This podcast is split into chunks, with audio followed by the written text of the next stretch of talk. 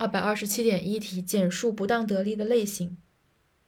分为两类：第一，因给付而发生的不当得利；二，基于给付以外的事实而发生的不当得利。呃，因给付而发生的不当得利呢，就是给付本为债务人以消灭债为目的的履行债务行为，但在该目的或者原因欠缺时，另一方因该给付取得的利益就是没有法律根据的。比如说，比如说，一是为履行道德义务而进行的给付。二是债务清偿之前的债债务到期之前的清偿，三是明知无给付义务而进行的债务清偿。然后第二大类是基于给付以外的事实而发生的不当得利，主要包括一基于受益人的行为而发生的不当得利，比如使用他人财产；二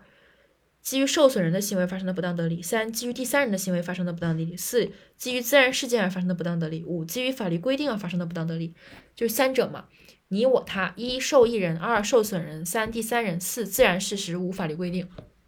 所以一是基于给付行为而发生的不当得利，二是基于给付以外的事实发生的不当得利。